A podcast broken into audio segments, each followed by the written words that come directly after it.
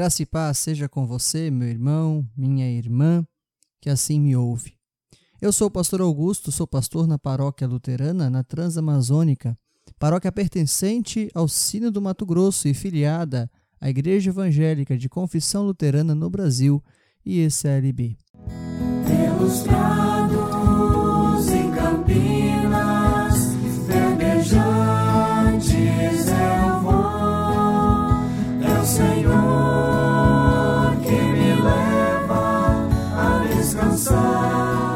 O texto de hoje que queremos estudar se encontra no livro dos Salmos, o capítulo 23. O Salmo 23 é talvez um dos textos mais conhecidos da Bíblia. Foi e é lido em bons e maus dias. Eu te pergunto, em qual momento da sua vida você já leu o Salmo 23? Junto às fontes de águas puras,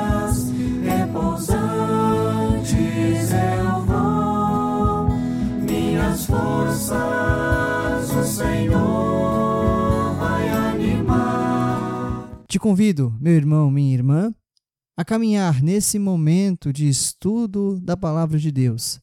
Mas antes, vamos ter uma palavra de oração? Vamos baixar nossas cabeças e vamos falar com Deus. Deus amado e misericordioso, te damos graças por esta oportunidade de estudarmos a tua palavra. Afasta, Senhor, todos os pensamentos que querem nos distrair, e dá que pela ação do teu Santo Espírito possamos ouvir tua palavra com coração e lábios puros. Em nome de Jesus. Amém.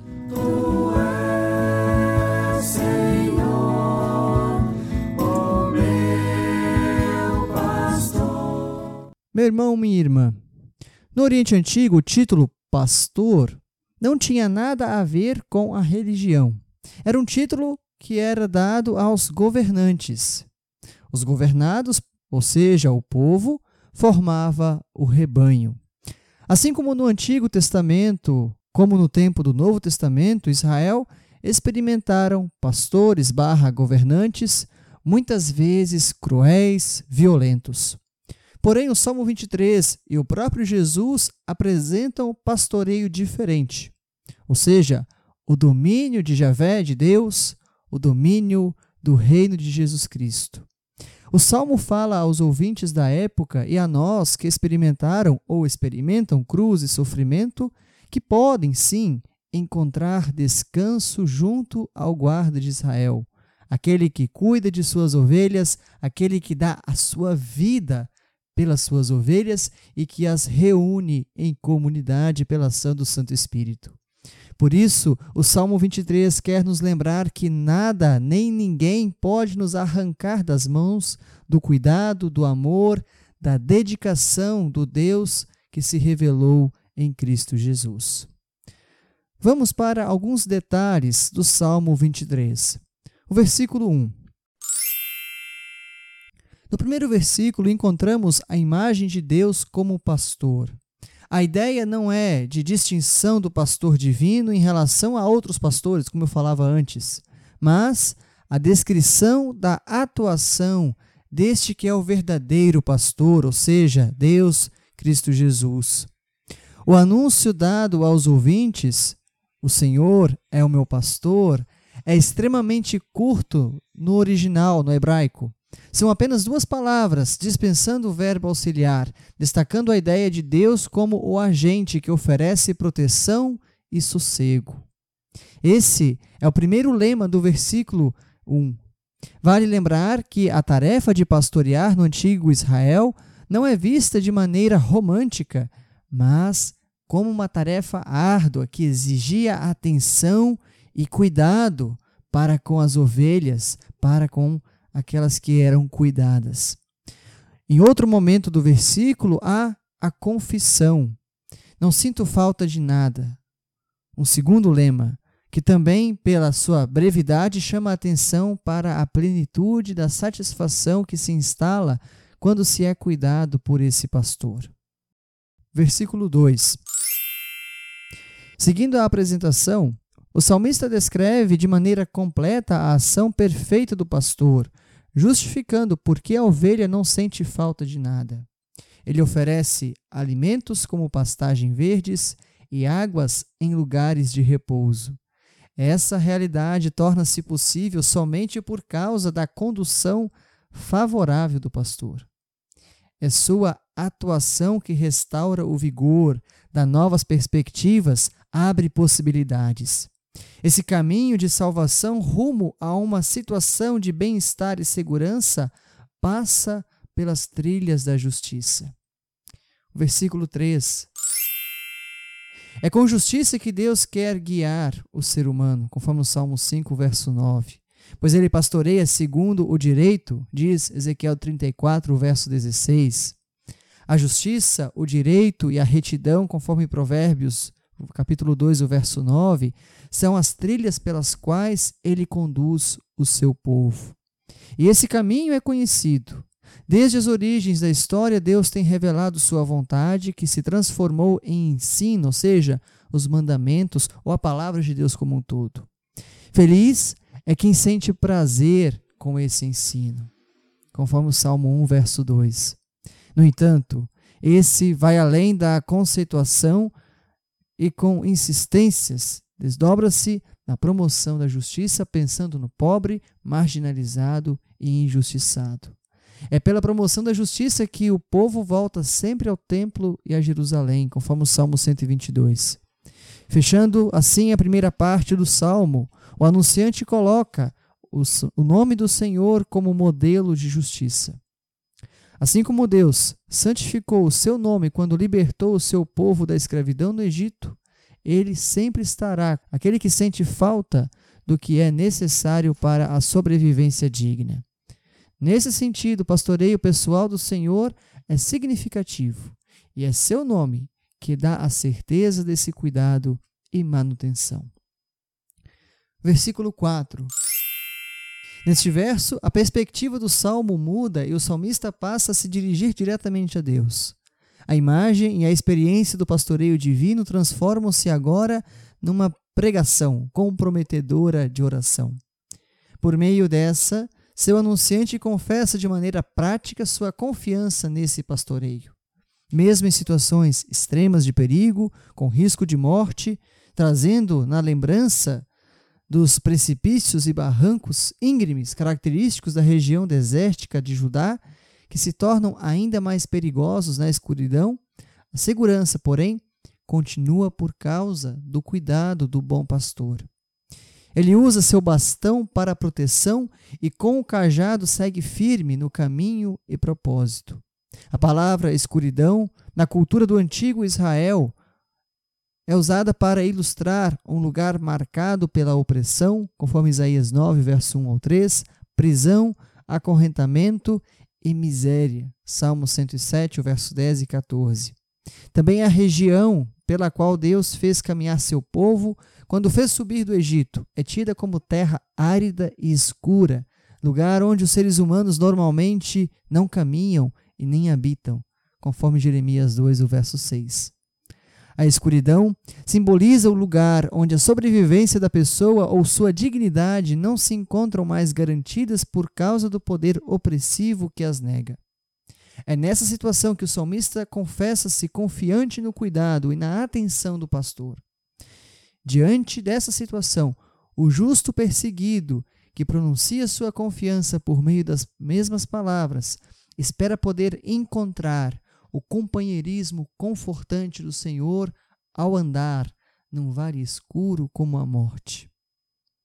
O versículo 5 inicia a segunda parte deste Salmo 23. Nesse versículo encontramos outra imagem. Agora Deus como um bom anfitrião e a hospitalidade por ele oferecida. Continuando a perspectiva do verso 4, o salmista se dirige ao seu Senhor, dizendo como experimentou a ação hospitaleira dele como anfitrião. O primeiro aspecto vai de acordo com a cultura do Antigo Oriente de receber as visitas, celebrando a hospitalidade e oferecendo a melhor possibilidade de alimentação. Além disso, traz certeza a partir da memória da ação de Deus no Êxodo, quando preparou uma mesa para o povo no deserto após a saída do Egito. O segundo aspecto, a do agressor, os adversários, refere-se a pessoas que causam aflição a outros. Esses podem ser conterrâneos que trazem sofrimento, zombaria, insulto, mas também invasores estrangeiros que ameaçam a paz e a segurança. Nesse sentido, o anfitrião dá garantias e conforto mesmo em situações de perigo. O terceiro aspecto traz a ideia da cabeça ser regada com óleo perfumado.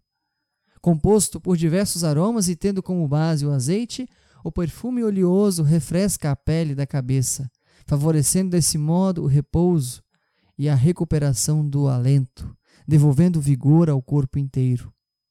O quarto aspecto revela a hospitalidade oferecida em abundância, ou seja, a taça transbordando significa alegria e bem-estar de coração. Em resumo, os aspectos trazidos nesse versículo são muito ricos em imagens e sensações para o ouvinte. Além disso, a recepção com comida, bebida e unção remete à tradição da realeza, dando a ideia de ser recebido pelo próprio Rei Divino. E por fim, verso 6. Finalizando, o salmista muda a sua situação de perseguido pelos perigos e agressores para perseguido pela graça da bondade e misericórdia de Deus. Existe aqui um paralelo com a ideia conhecida no Novo Testamento como metanoia, ou seja, novidade de vida, que é possibilitada, gerada e construída pelo próprio Cristo. A bondade e a misericórdia tornam-se termos com os quais se celebra a nova situação. Acentuando esse estado de graça, termina contemplando a possibilidade de habitação, de permanência do Estado para a realidade de toda a experiência. O Salmo termina assim, revelando todo o movimento de Deus em direção ao ser humano.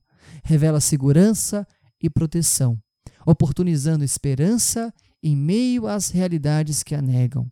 E, além disso, inaugura um novo tempo de possibilidades onde se celebram a paz, o sossego e a sua permanência.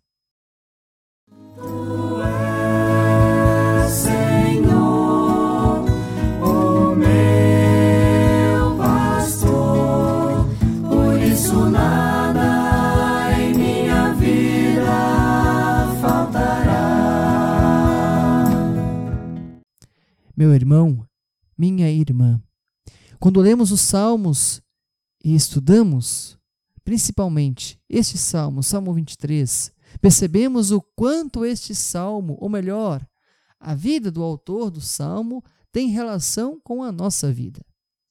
Parece que as nossas histórias de vida, nossos sentimentos, nossos sofrimentos se conectam com aquilo que o salmista viveu. De maneira ampla, vivemos nos últimos anos uma espécie de frustração com aquilo que o ser humano é capaz de fazer. No campo político, a corrupção e a normalização do que é errado nos espantam. Isso se estende para o campo da sociedade como um todo, como a gente diz, a sociedade civil. A cada dia, escândalos de violência, seja elas contra crianças, jovens, idosos, homens e mulheres, contra o emprego, contra a dignidade humana, a falta de ética nas relações entre as pessoas, Diante dos vários vales da sombra e da morte, o Salmo 23 mostra-se atual.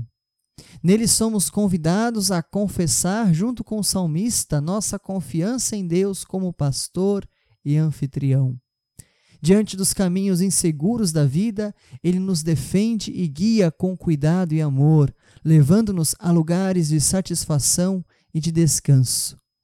Ele refrigera-nos a alma, lembrando que Sua vontade dá-nos a possibilidade de andar e inaugurar sinais de justiça para as pessoas injustiçadas, de paz e liberdade para as pessoas oprimidas pela situação vivencial, de esperança em meio ao caos. Esse Deus oferece-nos o seu melhor, o Cristo, para que a vida transborde de alegria, derramando sobre todos a esperança que traz alento. Que em meio às estruturas de desesperança que perseguem a vida humana, as pessoas cristãs possam ser chamadas sempre de novo a serem discípulas, discípulos de Cristo, para que a sociedade se encontre constantemente perseguida, não pela opressão, mas pela graça, pela bondade e misericórdia de Deus. Meu irmão, minha irmã, que esta palavra do Salmo 23, que este estudo que assim nos foi trazido, que ele possa restaurar a nossa fé, restaurar nossa confiança e que nós possamos encontrar sombra, água fresca, boa pastagem naquele que oferece tudo isso de maneira gratuita. Basta que assim nós o aceitemos com fé e esperança. Um abraço, fique bem e que Deus assim te abençoe. Amém.